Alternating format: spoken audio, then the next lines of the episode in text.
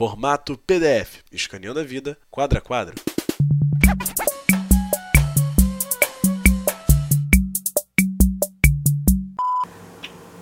Eu respeito o Mickey. Agora então, né? Ele sobrevive à, à digestão, cara. É, é algo a ser respeitado. Que nem as baratas.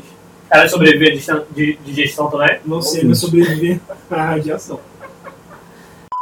Caralho, mano. Eu- olha, eu ia virar pra você e falar assim, porra, sabe que seria uma boa trilha sonora? A trilha sonora de 2001. Mas, cara, 90 graus muito melhor. velho. Quem é, quem é esse Strauss. É Quando Strauss. estiver tocando, assim como usar a Tustra de, Strauss, você, por favor, mexa no 90 grau. Porque a gente tá aqui pro mundo do espaço. Do espaço tem novinha, não tem Zaratustra. Não, eu quero muito o livro. Vou baixar pra Eu tenho Blu-ray lá, mas se não tem Blu-ray, eu não. O livro? Blu-ray. É, o livro em Blu-ray.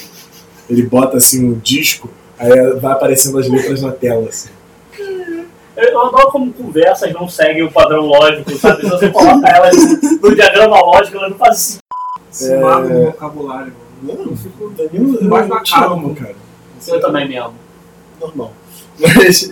Tá, Não, vou. não, eu te acho no máximo arrumado. Eu acho no máximo arrumado, eu vou muito usar isso. O Dalai Lama, atualmente, ele sempre senta um degrau abaixo de qualquer um. Quem é você perto do Dalai Lama? Não sou da Lama. que reflexão imbecil é essa? Por que você está me fazendo essa pergunta? E aqui, nosso querido Danilo Nó- Nóbrega. Os Transformers, eles são sintomas? Não, Nós transformamos são carros. é. Volkswagen. Naves. O da quem paga mais caro pra estar no filme. Quem paga pra rádio, pra assim, É. eu quero um Quem- Transformer. Quem, quem, quem faz o Michael Bay sorrir mais, né? Ele, ele olha pra ela, Batom em quem? ela ele olha pra ela e, e, e, e fala assim, Imbecil. mas você sabe. Ele botou Bessias.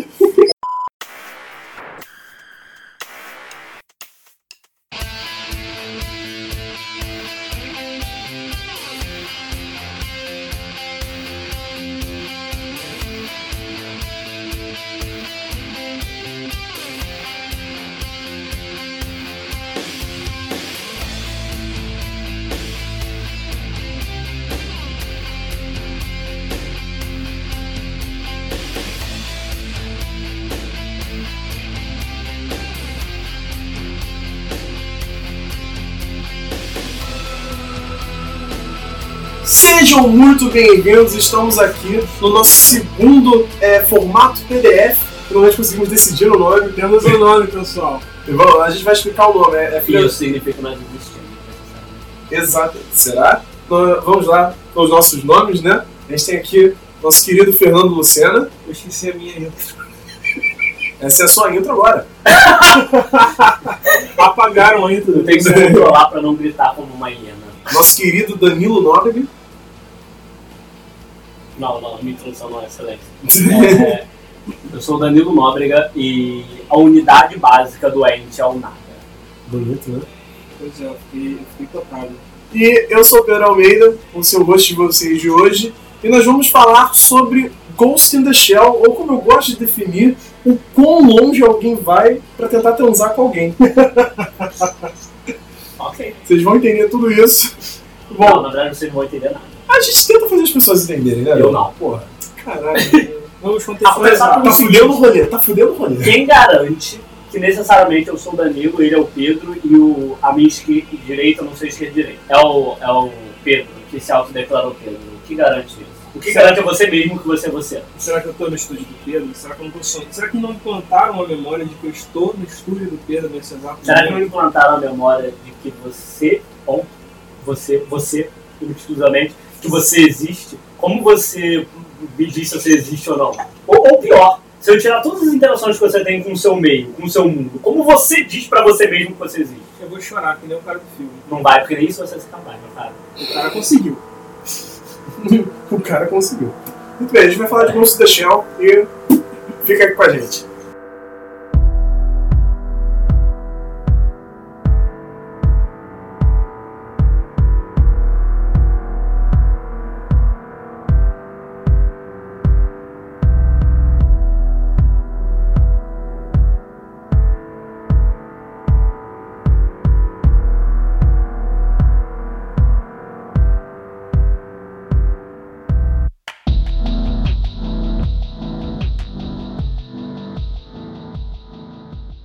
Num futuro próximo, bem próximo, em que complexas redes corporativas espalharam suas teias de cabos ópticos e componentes eletrônicos a ponto de cobrirem as estrelas do céu, um futuro informatizado, mas não tanto a ponto de eliminar os conceitos de nação e grupos étnicos, havia um peculiar conglomerado de empresas num canto extremo da Ásia, formando um país chamado Japão. Esse é, é a primeira página, são as primeiras linhas de Ghost in the Shell que a gente tem, que dão uma meio que uma visão né, do que que no, do que, que é a obra, que se passa no futuro, um futuro meio distópico, se pode dizer? Ou Eu, eu, eu acho que nem uma coisa nem outra. A, a gente tem a impressão que ele é distópico porque a gente é uma, é uma história de personagem. E os personagens estão numa situação de merda. Agora, se olhar o mundo deles, ele não parece ser um mundo deficitário. Quer dizer, a gente não olhou a pobreza no mundo. Tirando né? o fator cy- cyberpunk, ele parece até ser bem contemporâneo com o que a gente tem hoje em dia, a nível de. não de tecnologia exatamente, mas a nível social mesmo. As pessoas É, você tem razão, é é uma realidade distópica, então. As pessoas ainda vão à feira, as pessoas ainda têm que trabalhar, as pessoas ainda dependem do, do, do lixeiro na rua, né? que tem um- uma perseguição de. Então as pessoas ainda não reciclam o seu lixo dentro de casa, como deveria ser um futuro perfeito. E elas nem moram no lixo, como normalmente é no distópico. Exatamente. Exatamente. Então dá a impressão de que existe aquela tecnologia futurista, mas que o mundo ele não mudou tanto quanto parece. O fato é que ele não. ele não se desdobra muito sobre o mundo. O foco deles são os São os personagens.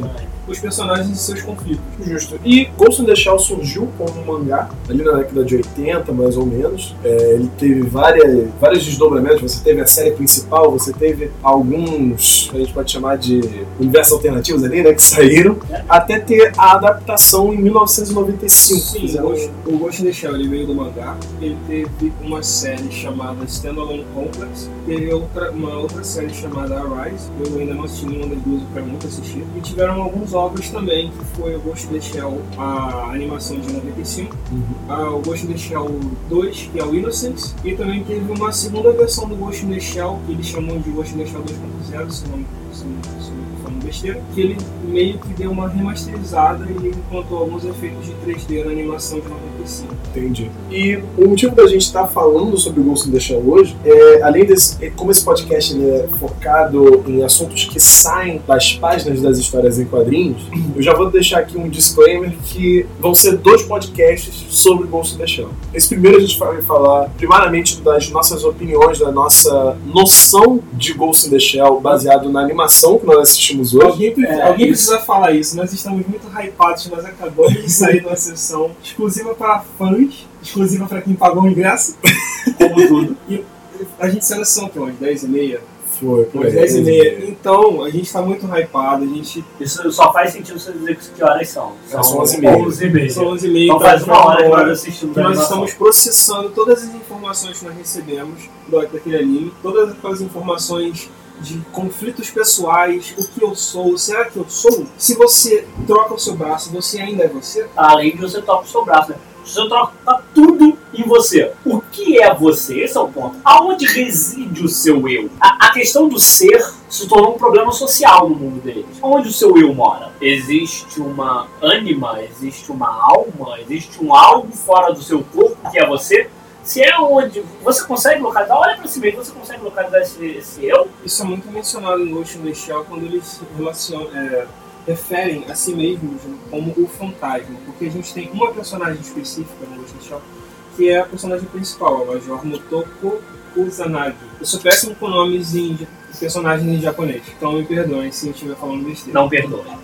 Vão nos comentários de Steam. Pode, Não, pode, pode mandar comentário xingando que ele é agora. O, o Twitter dele é arroba Fernando Lucena. Acho que é isso. Fernando É isso mesmo, não, é, é Luciano. Então vamos lá e ele. Ela, a personagem principal, ela é a Major do Setor 9 e não é, não é contado no mangá e nem no anime o que aconteceu com ela. Só sabemos que ela, o cérebro dela vive dentro de um corpo 100% cibernético. Ou seja, o cérebro dela é humano, né? O cérebro dela é humano. Gigante. Então ela sempre se questiona se de fato o cérebro dela é humano, se ela ainda tem algo de humanidade dentro dela. Então, Ghost in the Shell, eu, desde que eu conheci Ghost in the Shell, eu sempre vi como uma história policial que, é, na verdade, uma história sobre filosofia maquiada em cima de uma história policial. E até por isso que o, o, ele não se estavam tanto em cima do mundo. Não é o mundo que importa. A questão do ser nesse mundo se tornou um programa social. Na medida que, não vou dizer qualquer um, né? Mas na medida que existe a possibilidade de você substituir você, o seu, como você nasce, por, por aprimoramentos. Existe um personagem no, no anime muito curioso em que ele, ele é usado por, pelo vilão principal da história. Vilão, entre aspas, vamos, vamos só colocar aqui o, O o antagonista. bem e o mal. O antagonista não é bem um vilão. É, você não tem uma visão de bem, não é preto no branco, né? Tem o cara Sim. mal, tem o cara ruim. É, é muito mais complexo. Isso, esse personagem específico, ele é usado por esse antagonista da história e esse cara, ele acha, ele, ele acredita em que ele tem uma família, ele tinha uma família, ele se divorciou da esposa e que ele tem um caso. E quando ele é interrogado pelo setor nobre, ele descobre que não, Tudo é implantado. tudo, todas as memórias dele são implantadas. Ele é um boneco, ele é, um ele é literalmente um boneco usado por um hacker, que é o antagonista, que é o Puppet Master, que a gente vai falar sobre ele um pouco melhor mais tarde. E por conta dessa, dessa possibilidade de você, como foi feito com esse personagem, de você arrancar fora o que supostamente o ser é, Ah, não é assim. É, arranca. Arranca fora. se arrancar fora o que é o personagem, que ele entende por si, seja lá o que isso for, cria-se um problema social que as pessoas vão resolver com um dualismo. Tanto que os personagens citam o seu eu com- como falando com fantasma.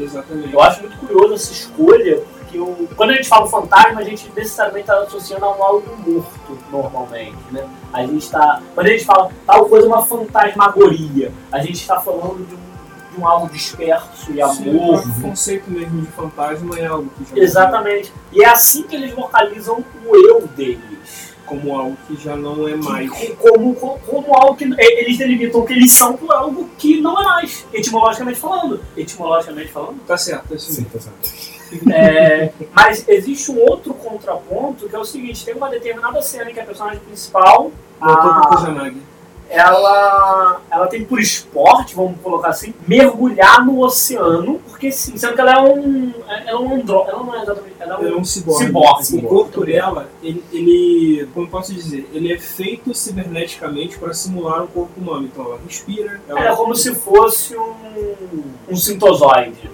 Aí eu não sei. É. É a referência do projeto Zeta, o Sintozoide? Não, na verdade, o projeto Zeta não é um sintozoide. É, que é, mas é estranho. Sintozoide, sabe o que é sinto- um sintozoide? O Visão é um sintozoide. Ele é um robô até nas partes internas dele. Ele tem órgãos, mas são órgãos robóticos. Ele é um sintozoide. Ela mergulha, porque pr- pr- primeiro você tem a relação do robô mergulhando na água. Segundo, que a água é simbo- simbologicamente ligada ao sentimento. E quando ela e ela só afunda. Então isso é muito simbólico. Ela só afunda. Então ela tá afundando em sentimento. Quando ela retorna, o, o outro androide, sintozoide, como você preferir, ele olha pra ela e fala assim: ah, você sabe que se os flutuador- flutuador- flu- flutuadores quebrarem, você morre, né? Aí e, e ela começa a fazer um discurso que basicamente ela diz: Pois bem, que bom, né? E Finalmente, o mais né? legal é que ela, é que ela fala em alma nesse momento. Mas quando ela fala em alma, ela começa a descrever a alma como sentimento. Ou seja, algo inerentemente ligado à carne.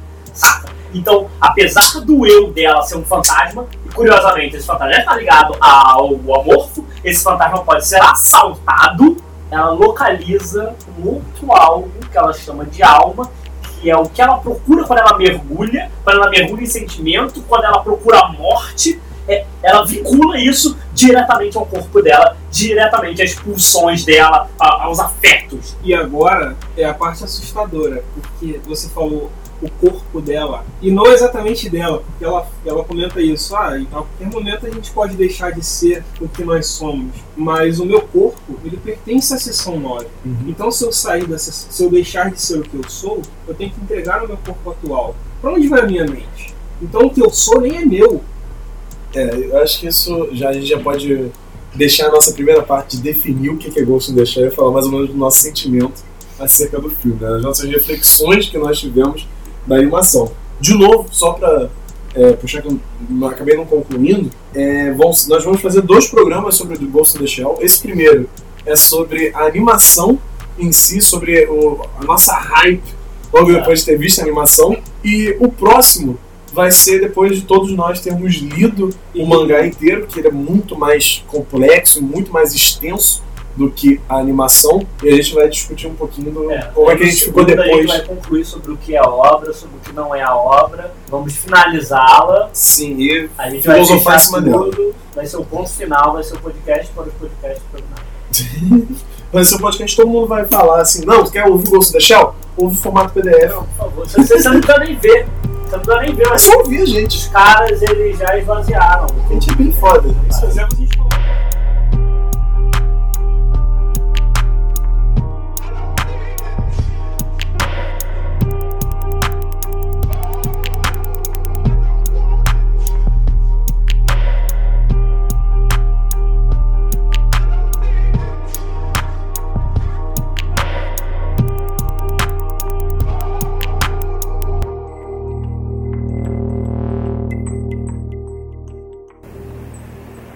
E me diga como é nadar no mar. Pensei que já tivesse passado pelos cursos de treinamento debaixo d'água. Perguntei sobre o mar e não sobre as malditas piscinas. Eu sinto medo, frio, solidão. Às vezes lá embaixo sinto até esperança. Esperança, é? Em águas fundas e escuras. Quando flutuo leve e solta à superfície, imagino que estou me tornando outra pessoa. Deve ser a descompressão.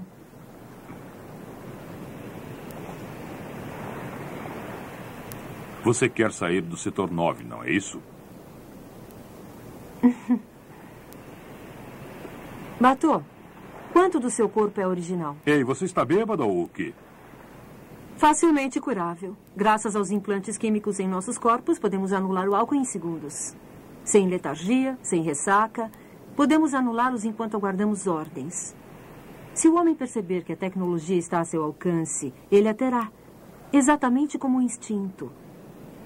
Olhe para nós, por exemplo. Nós somos uma obra de arte. Metabolismos controlados, cérebros realçados por computador, corpos cibernéticos. Não faz muito tempo isso era ficção. E se não pudermos sobreviver sem manutenção regular de alto nível? Quem somos nós para reclamar? Acho que um ajuste ocasional é um preço baixo para pagar por tudo isso.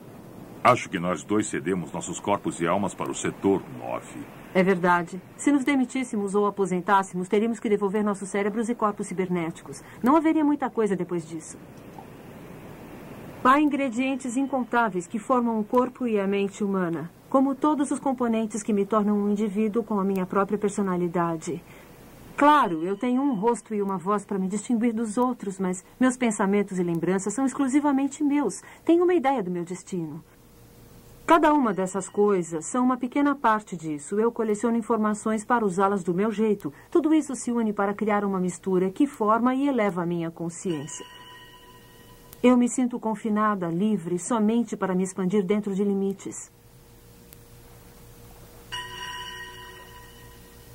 Confinamento. Por isso você nada com um corpo que pode afundar como uma pedra.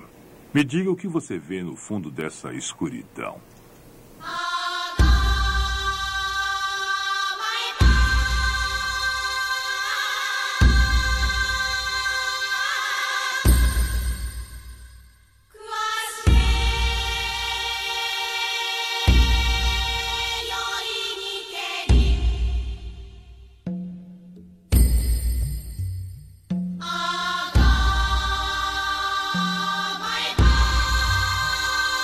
Vamos lá, vamos puxar aqui um pouquinho. Você, é, o filme inteiro, a, a obra inteira, ela, ela faz esse, é, essa busca de o que, que é o eu, né? O que, que é o indivíduo. Se você muda tudo, você continua sendo você mesmo? A mudança ou a, continu, ou a continuidade que forma o indivíduo? E É o corpo ou é algo a mais? Sim, é, é uma, é uma coisa etérea, É. uma coisa material. O que, que, vocês, o que, que vocês acham Qual é a opi- opinião de vocês sobre isso? Bom, eu conheci Ghost in the Shell há um tempo já. Acho que de nós três eu fui o primeiro a conhecer. Através de uma indicação devido a Matrix. Eu estava é, ouvindo conteúdo sobre Matrix. Eu amo Matrix de coração, é a minha, a minha história de ficção científica favorita, uma das. Acho que falar que a favorita é muito. É muita responsabilidade, mas ela tá no Eu top acho que na 3 verdade é muita responsabilidade escolher interromper, mas é muita responsabilidade falar que Matrix é ficção científica. Acho que minha obra de ficção científica favorita foi o ano de 2016 na política brasileira. Que usaram a política mundial, né? Não, os escritores estavam assim, porra! E então, devido a essa paixão por Matrix, me indicaram o Ghost in the Shell, afinal foi um dos precursores que deu origem a- às inúmeras referências de Matrix. Algumas pessoas chamam de plágio, outras de referência. Não tem nem, cara, não tem nem como ser plágio, porque muita ideia, muitas ideias que tem ali já existiam, até no Ghost in the Shell mesmo. vou- muito sinceramente, não tem como ser plágio, porque Ghost in the Shell, ele come Matrix no café da manhã. Na verdade, ele nem come Matrix no café da manhã. Ele come conceito no café da manhã porque ele caga é Matrix. Sabe quando você come milho e você caga aquele pedacinho amarelo? Então, é Matrix. Eu me senti meio triggered com isso, porque eu gosto muito de Matrix, mas eu vou pensei que você gostasse muito de milho. Eu também! Eu que incrível, porque eu gosto muito de milho. É... Então, eu conheci Ghost in the Shell já de, te- tem um tempo. Então eu já assisti aquele, esse filme então, trocentas vezes. E cada vez que eu assisto, eu sempre fico. É aquela coisa, cara. Eu, eu acompanho aquela, aqueles conflitos junto com os personagens. É, assim como qualquer coisa que eu assisto que tem uma, uma pegada, uma, que faça você tentar puxar mais, raciocinar um pouco mais daquele conceito de, ser ou não ser, de existir ou não existir, do é Jedi ou é Sith. Então eu sempre esmiuço bastante quando eu assisto Ghost in the Shell há algum, algum tempo já. E dessa vez que eu assisti com o Pedro e o Danilo, contando nos dedos deve ser a 80 vigésima terceira vez que eu assisti. Nos dedos. E se eu assisti tantas vezes nos dedos, eu gosto muito, cara. É algo que eu, eu assisti assim, e da primeira vez que eu assisti, eu já tinha aquele, aquele background de Matrix, então eu assistindo aquilo, aquela construção da personagem no início, é literalmente uma construção. A abertura do anime é o corpo dela sendo construído. Então aquilo é fantástico é, quando você pensa que os corpos em Matrix eles são cultivados pelas máquinas e que eles têm todo um interior é, cibernético para poder dar de alimento para as máquinas. E você vê a construção desse ciborgue, a implantação de um cérebro humano nele, e aquilo ali, para você, é uma pessoa viva, mas a personagem não sabe se ela é uma pessoa viva, se ela. Todavia, nós temos o, o inverso da lógica do Matrix aí. Porque enquanto em Matrix o mundo de Matrix é um mundo falso e você ruma para um mundo verdadeiro, esse mundo verdadeiro é criado biologicamente. E em Ghost a gente tem o contrário e essa, essa cena ela é essencial para entender isso. Quando ela constrói o corpo da- do ser, a- a- até falando isso a gente já demonstra. Quando a gente constrói ou des- desconstrói algo, nós já to- estamos tomando, quando a gente fala em termos de corpo, nós já estamos tomando a premissa de que esse algo não é o mais importante, que existe algo no interior desse, desse, desse objeto que é o mais importante. E essa é a questão do, do anime. Porque enquanto a, a, a personagem ela tem a questão, ela, ela se debruça sobre essa dor, do corpo dela ser montado, o corpo dela não ser dela, e, e- e com isso ela não se identificar com o próprio corpo, e necessariamente ela tem que se identificar com outro algo que ela pressupõe ser ela, ela fica com a angústia do que é por ela. Porque exatamente como você colocou, o corpo pertence à empresa. E se ela não pode se identificar no próprio corpo, ela se identifica com o quê? Quando, assim, socialmente falando, eles criaram um conceito de fantasma. Mas o conceito de, de- de fantasma, pa- para o que ele deve representar, que é o eu, ele é muito esparso e, e virtual mesmo, muito, muito abstrato. Porque o fantasma ele é sequestrado. E, e- e isso é muito importante no, no isso- isso é- isso não é dúbio no coisa. Ele demonstra o fantasma é sequestrado. Mas quando ela tem que dizer o que ela é, ela, ela, ela necessariamente coloca essa carga sobre os afetos que ela sente logo ao corpo dela. E esse não encaixe é muito curioso. A montagem do, do. Inclusive a montagem do anime, ele é feito para você pensar. Tal qual 2001 Odisseia no Espaço. Tal, 2001 Odisseia no Espaço sempre tem uma cena muito importante. Ele tem um espaço enorme de bailar, de, de takes do universo enormes, lentos, calmos, para você pensar. E nesse anime nós temos a mesma coisa. Esse anime ele não te entrega o que é o mundo. Ele vai te apresentar o que é o mundo na forma de imagens, para você criar uma alegoria na sua cabeça você criar um contexto, que eu quero dizer que ele não te explica o que é, ele mostra, mas ele faz isso logo depois de cenas cruciais, como por exemplo essa cena do lago, do lago no oceano, ela mergulha, ela volta, ela faz um puto discurso e depois tem minutos e minutos de uma música fantástica, regional, e você vê a movimentação do mundo. Você vê necessariamente o fluxo, porque o mundo é transitoriedade. E aí a gente entra em outra questão do in the Shell, porque os ciborgues, eles não têm transitoriedade. Eles não mudam. Eles sofrem manutenção, na verdade. Eles sofrem manutenção. por manutenções. Ou seja, e- e- e- eles sofrem. Eles sofrem. Como é que fala? Como faz? Intervenções. Eu nunca ia pensar nessa palavra. Meu Deus do céu, adoro- faz esse barulho de novo, por favor. Intervenções. Essa é- é- essa é a minha, minha, minha percepção Ah, sinestésica de Ah, intervenção.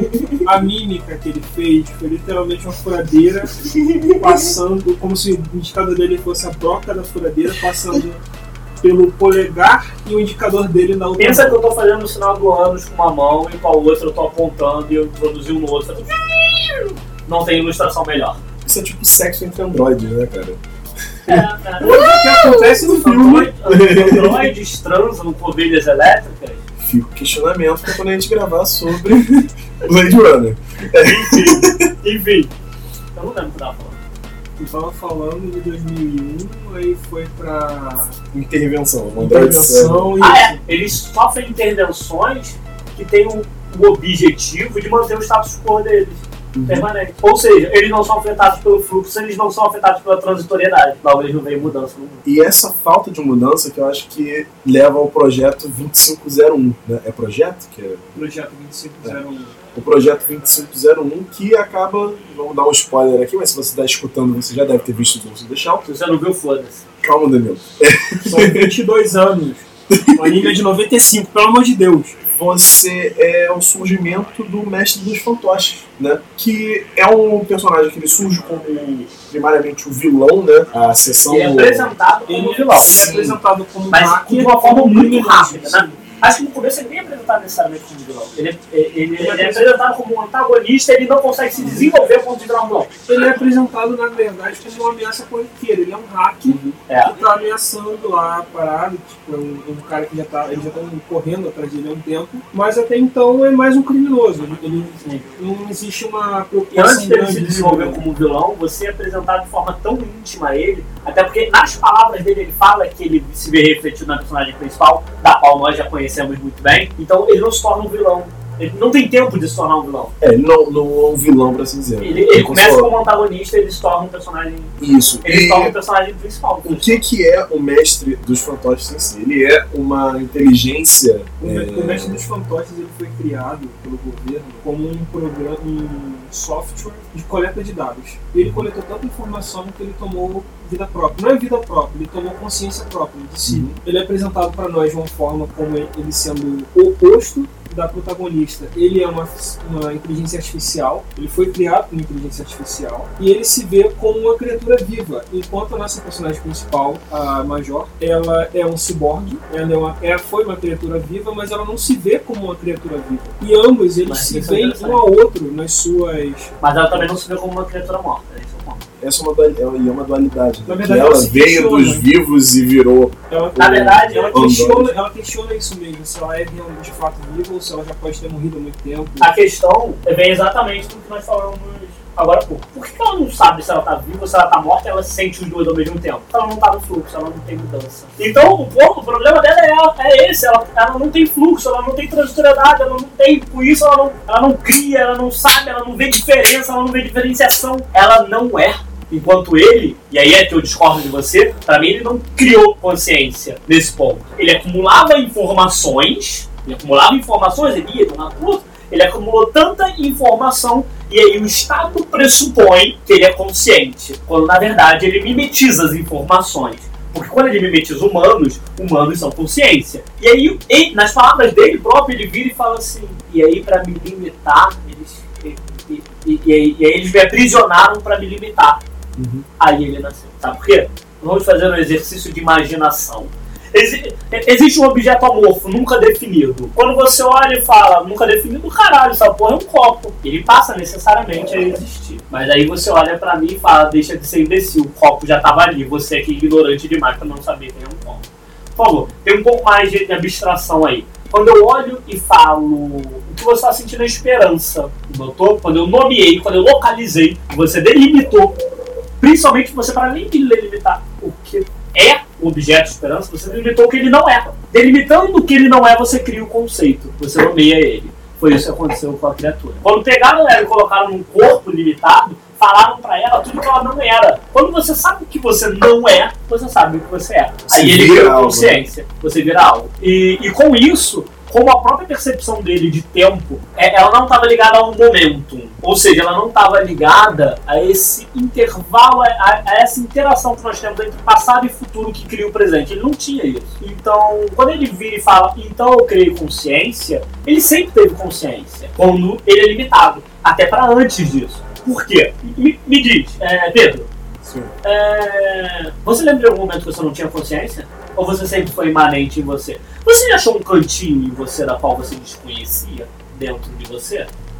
Eu não sei como responder isso. É. não, não. Não, porque você é imanente em você mesmo. Sacou? E tá dentro de você não existe tempo. Não existe um. Ah, esse é o Pedro de antes, esse é o Pedro de, esse é o Pedro de agora. Não, não existe isso. Isso é algo que você delimita a partir das convenções do mundo, a partir do fluxo, da transitoriedade, do fim, do começo, etc e tal. E principalmente do que o meio imprime em você.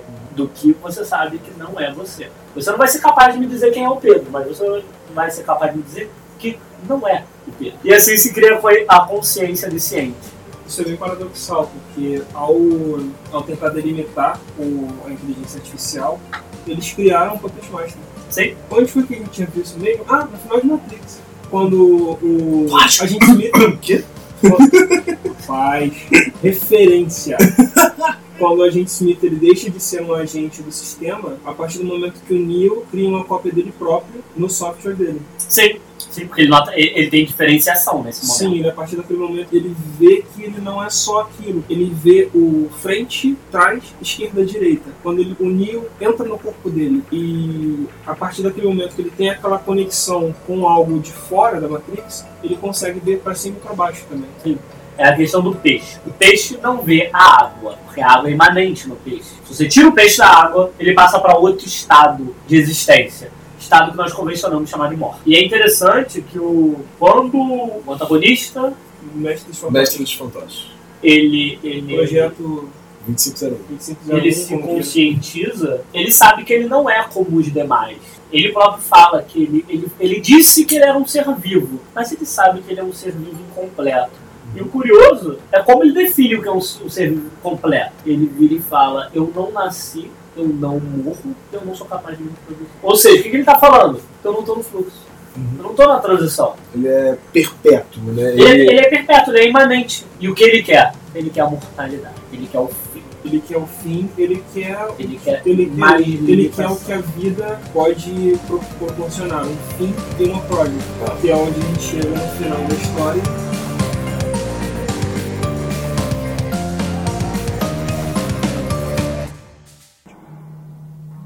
Que eu? Depois de ouvir minha explicação, há uma coisa que quero pedir a você, Kusanagi. Eu me refiro a mim mesmo como uma forma de vida inteligente, porque sou sensitivo e capaz de reconhecer minha própria existência. Mas em meu estado atual ainda sou incompleto. Não tenho os processos mais básicos de vida próprios em todos os organismos vivos, reprodução e morte. Mas você pode se copiar. Uma cópia é apenas uma imagem idêntica. Há a possibilidade de um simples vírus destruir todo um jogo de sistemas, e cópias não produzem variedade e originalidade. A vida se perpetua através da diversidade, isso inclui a habilidade de se sacrificar quando necessário. As células repetem o processo de degeneração e regeneração, até o dia em que elas morrem, eliminando o jogo inteiro de memórias e informações. Só os genes permanecem. Por que repetir continuamente este ciclo? Só para sobreviver evitando a fraqueza de um sistema imutável. E o que isso tem a ver comigo? Eu quero que nós nos unamos. União? Uma unificação. Uma completa mistura e fusão de nossos seres separados para criar uma entidade única e nova. Nós dois sofreremos uma mudança, mas não há nada que nós dois possamos perder. Ah!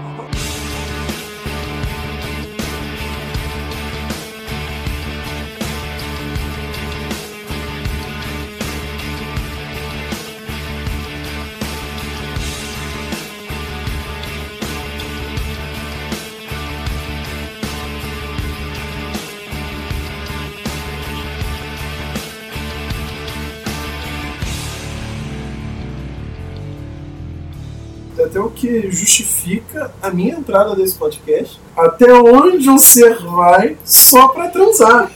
Porque ele literalmente fala assim: não, olha, eu gostei de você e, eu E quero ele que vem a prole seja. ele, ele, ele fala, eu gostei de você porque você é parecido comigo, Gregório. É, Não é porque você é super supimpa, não. Você é super supimpa porque eu que você é pareço pra Scarlett Johansson. com você. Por que você é Scarlett Johansson na nova animação? Eu tô refletindo mesmo em você. Isso é uma fer- ferramenta narra- narrativa muito boa. Porque é nesse momento que ele deixa de ser antagonista, é nesse momento que não é mais permitido a ele ser vilão. Que é quando ele vira e fala, eu gosto de você porque você é igual a mim. E com isso na cabeça do, do espectador, ele já conhece a personagem principal. Então ele vai, ele infere o que é o, o outro personagem. E isso, pra quem tá assistindo pela, pela primeira vez, pelo menos foi comigo, é uma pequena explosão de cabeça. Porque, sim, de fato, eles, são, eles têm muitas similaridades, apesar de serem bastante diferentes. Os dois se questionam enquanto seres. E sabe o que é interessante nesse mesmo sentido? Ele quer uma prole. Aí ela vira e fala pra ele assim: Mas você não é capaz de se copiar? Ele fala: Claro que eu sou, mas isso não é uma prole. Não, exato. E isso que, que é sensacional, porque ele bota um, con- um conceito que muita gente acha que uma prole é uma cópia é, de você ter, ou tem que ser uma cópia, né? A gente tem que ser igual aos nossos pais, a gente tem que ter uma visão, uma criação igual aos nossos pais. E o conceito que ele dá de prole é que simplesmente assim, não, prole é uma coisa completamente diferente. Eu posso me copiar, só que eu não quero me copiar, eu quero ser perpétuo pela minha prole. Eu concordo e discordo. Você sempre concorda e literalmente discorda. fala isso, cara. A questão é a interpretação. É o seguinte: quando você vira e fala, mas é uma cópia, o que, que você está falando? Porra, sou eu, uma prole? Não é você. Então, se você se deita, se você se reflete sobre a sua prole, aí existe continuidade. A primeiro posse do ser humano é sua prole, na medida que o ser humano ele vai olhar para o que ele criou, ele vai refletir si mesmo sobre ele, sobre esse ser que ele criou, e ele vai refletir o que não é ele sobre esse ser também. O que eu quero dizer com isso? Quando você tem uma prole, quando você tem um filho, esse filho pode não ser, ele não é necessariamente você, mas ele é a sua imagem, ele é a sua, sua primeira posse. Ele, ele É o, continuidade. É, é, é o que te perpetua não sendo você. É, para além de te perpetuar no sentido biológico, ele é o seu contraponto real. Por exemplo, eu posso ter uma discordância, um contraponto com o Fernando, mas ele nunca vai ser o contraponto do meu ser. Ele nunca vai me invalidar. Meu filho vai. Eu tenho imenso prazer nisso. Sacaram? E é interessante que tudo isso faz com que ele entre, eles entrem no fluxo. É, é curioso, existe um, um- um mito grego que é o É. seguinte: Ulisses, na Odisseia, ele vai lutar contra os troianos. Ele nem queria. Ele queria ficar na terra dele, Ítaca. Só que no caminho ele faz uma merda. Ele fura o olho do Ciclope Polifemo, filho de Poseidon. Grande merda, porque ele vai voltar navegando, né? e ele volta navegando. Num, num- num trajeto que deveria demorar pouco, ele demora 10 anos. Sete anos ele fica preso na ilha de Calío. Tem uma hora que ele se, Zeus se apieda dele e fala pra Calíope: Ô, solta o malandro, o cara. Com essas mesmas palavras. Mas pode falar, eu tava lá, Só eu era, eu, eu era a pedra que Ulisses chorava. Estava lá, foi lindo, chorando. Fanfic de. fanfic grega. Então. E aí Calíope vira pra ele e fala: Ah, ó, eu tenho que te liberar. Mas vamos fazer o seguinte: se você ficar aqui, ó, você vai ser eterno. Vamos de cara. Já te dou eternidade, assim. Pum. Se você achou que tá ruim, te dou juventude eterna também. E aí, vamos vamos? Ulisses olha pra ela e fala que antes dele nascer, crescer e morrer no terreno onde ele é. que, que é dele, do que ele ser eterno aonde ele não se encaixa. O que eles fazem, os dois, né? O, o casal 20, o que eles fazem é isso. Não, não é 20 não. Qual o número mesmo? 2501. O casal 2501, o que eles fazem é isso. Eles abraçam a morte. Por quê? Porque, eu não vou nem dizer que é porque eles têm um lugar deles. Não, não é porque eles têm um lugar deles. Porque antes eles não tinham nenhum lugar. É, eu- Eles não tinham interação com o meio. Eles não tinham nada antes. Eles não É? tinham certeza de um fim. tá? Eles não tinham uma certeza de... Eles não tinham certeza nem de, de, de que eram. Porque conforme eles não têm mudança em si, não importa o mundo. Não faz diferença. O meio não nos aflige. E isso, isso até fica um pouco melhor refletido no anime do que no mangá, porque no anime a Motoko ela é bem apática mesmo. né?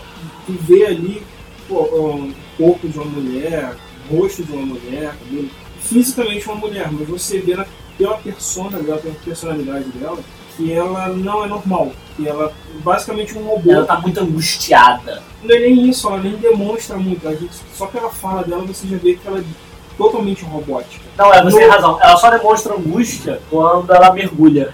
Quando ela volta, ela demonstra angústia. Antes disso, ela é neutra. Exatamente. Neutra era a palavra que tava procurando. No mangá não, no mangá ela é um pouco mais brincalhona, mais zoeira. Mas eu acho que é por causa da própria linguagem do mangá mesmo. assim. Agora o anime ele demonstra um pouco melhor essa faceta da Major do que no. Não que o mangá seja ruim, mas a gente percebe isso melhor na animação, no álbum. Porque a animação ela procura o extrato da mensagem. É, você. É, com o mangá, a gente tem. Eu tô aqui com o mangá em mãos. Morre não. Tô aqui com o mangá em mãos. É, a parte que a gente tem meio que uma metade assim do filme é nos capítulos finais do mangá. Que é a parte quando eles finalmente capturam o Não, mestre do. As resoluções do mangá elas são bem diferentes do que a do anime. O anime ele é bem mais compacto. Uhum. Ele, ele consegue compactar muito bem o que o mangá passa. O mangá, a forma como ela perde corpo é diferenciada. O encontro com o Puppet Master é bem diferente do que é no, no anime. O mangá ele requer um pouco mais de tempo e paciência para você poder absorver o que ele está querendo te passar.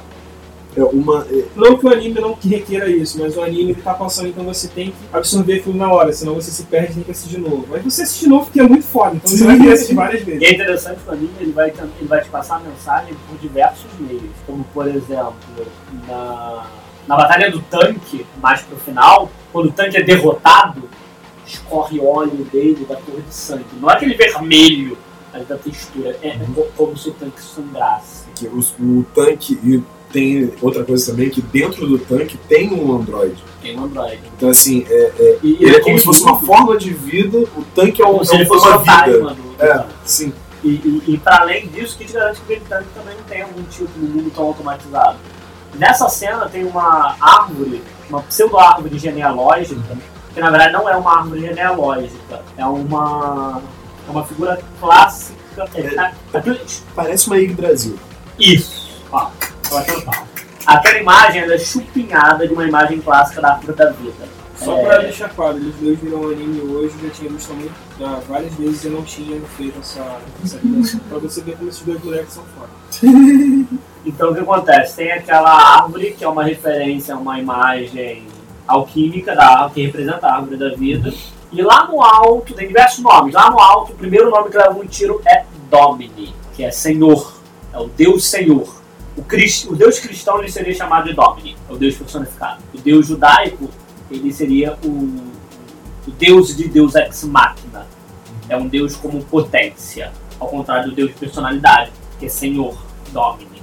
Ele é o primeiro que leva o tiro da máquina.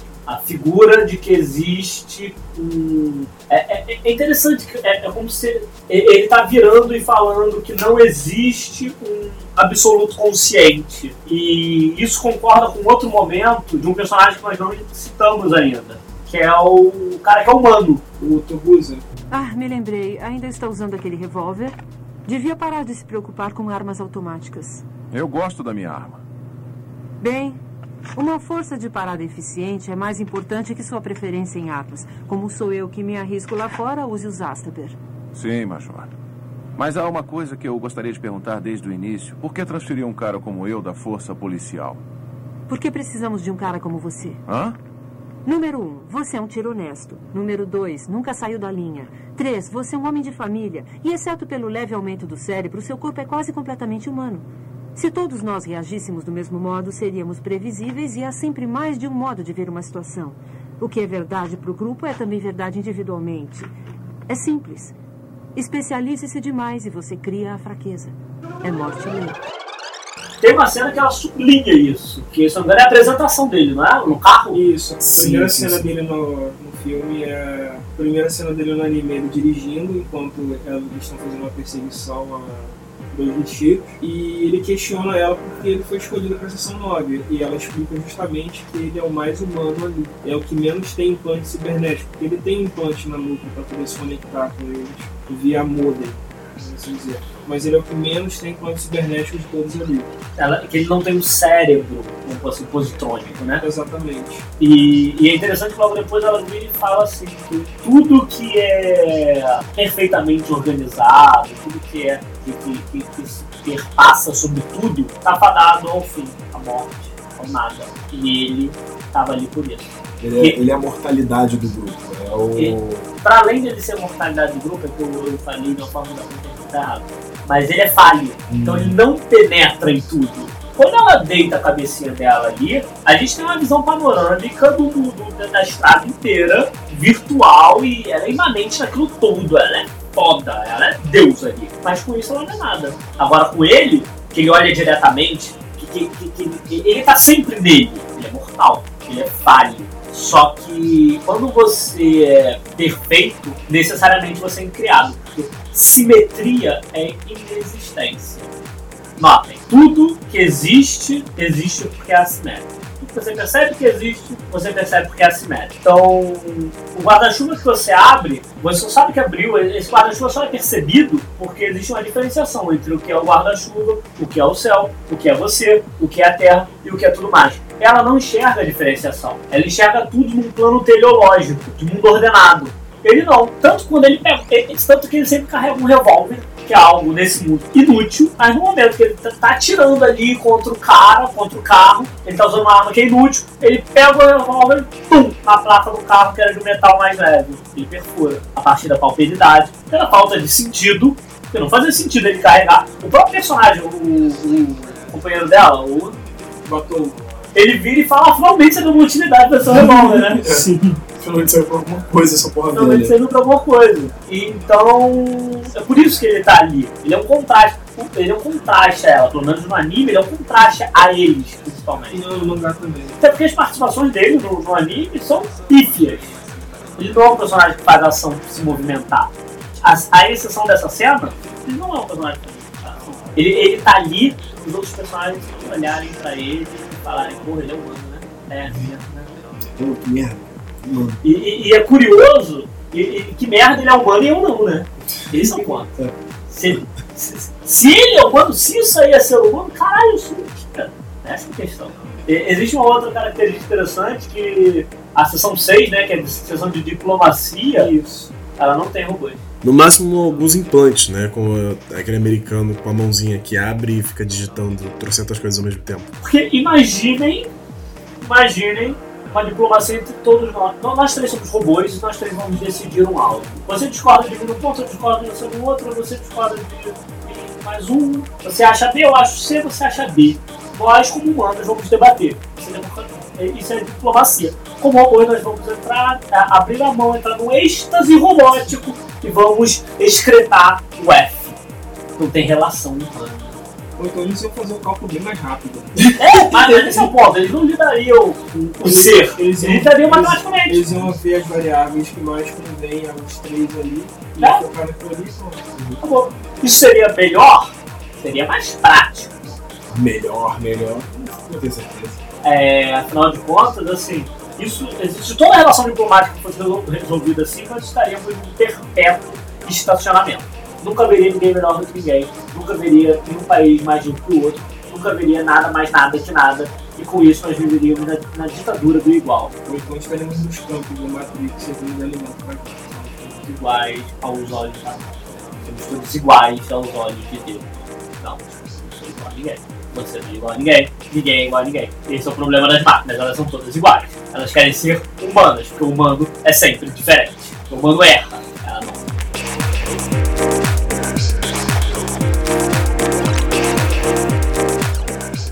Batô, lembra das palavras que eu falei com outra voz no barco naquela noite? Eu entendo agora e ainda há mais palavras que acompanham o ditado. Quando eu era criança, minha fala, sentimentos e pensamentos eram de uma criança. Agora que eu sou homem, não preciso mais dos jeitos de criança. E agora posso dizer essas coisas sem ajuda e com a minha própria voz. Porque agora não sou mais a mulher conhecida como Major e nem o programa chamado de Mestre dos Fantoches. Vou puxar só uma última coisinha aqui, que é o ponto do, do anime, o ponto do filme que mais assim tocou vocês. Que chegou e falou assim, porra, isso aqui é um ponto do caralho. Definiu o filme pra mim. O diálogo no barco. Definitivamente o diálogo no barco. Depois que ela mergulha, ela tem aquela conversa com o. Aqui.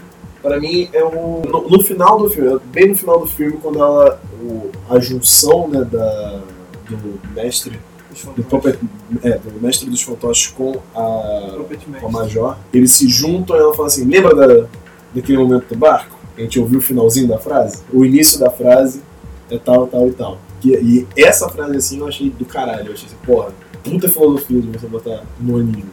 Daniel. Acho que o momento mais, mais me tocou, apesar de ser bem corriqueiro isso, foi no final, quando ela explica pro Batou que ela não é mais ela. E o interessante é que ela faz um recorte muito temporal de si. Ela vira e fala que o antes dela nascer é uma coisa, o fulano é uma coisa, ela era uma coisa e agora ela não é mais nada. E ele ficou olhando assim para ela, ela simplesmente sai. Ela se move, ele permanece. Ele continua monolítico, ela já está entregue ao trânsito e à aleatoriedade. Ela olha para o mundo e fala: tem infinitas possibilidades. Sabe por que tem infinitas possibilidades? Porque ela desconhece. Ela tá mais Ela literalmente está no corpo de uma criança. É, isso é muito simbólico. Que a partir do momento que o. Eu vou dar um spoiler do filme, do final do filme. né? Pô, acabei de falar no final do filme. Não, tá, o pré-final do filme, onde o corpo do Puppet é destruído, a cabeça dele é destruída, e o corpo da Major é destruído, sobrando apenas a cabeça. O cérebro, né? É, o- é, a cabeça, o cérebro estava olhando. Então houve a unificação dos dois, e essa cabeça dela é posta num corpo de criança. Isso é bem simbólico também, porque a partir dali, para ela, é o marco zero. Tá com- É uma entidade inteiramente nova, ela mesma, ela mesmo fala. E, e o melhor, o melhor de ter sido uma entidade inteiramente nova, não é uma entidade inteiramente nova que vai permanecer assim para sempre. Uma entidade é uma entidade eternamente nova a cada instante. Ela está Exatamente. entregue ao ineditismo do mundo. Ela está entregue ao fato de que agora ela vai ser sempre uma coisa diferente e o mundo vai ser sempre uma coisa diferente. Todo encontro vai ser inédito. E para onde o recém-nascido vai daqui? A rede é ampla e infinita.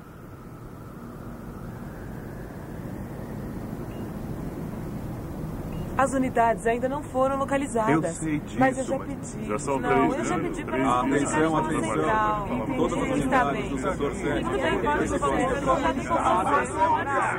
Não, não, tô fora. É verdade, mas não, não.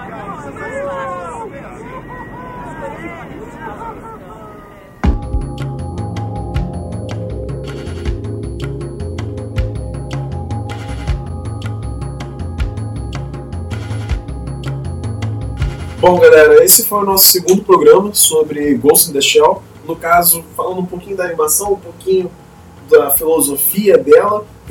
Como já falado, vai ter outro programa sobre as nossas impressões depois de ler o mangá, depois de ler a obra em si, a gente refletir um pouco sobre ela. Um pouco mais, né? É, fa- fazer um. ver como é que essa filosofia evoluiu na Como gente ela- é, depois de um tempo. desdobra no. Exatamente. Como é que a gente seguiu o nosso fluxo, né? Não ficou parado É. Na novinha no grau. na novinha do grau.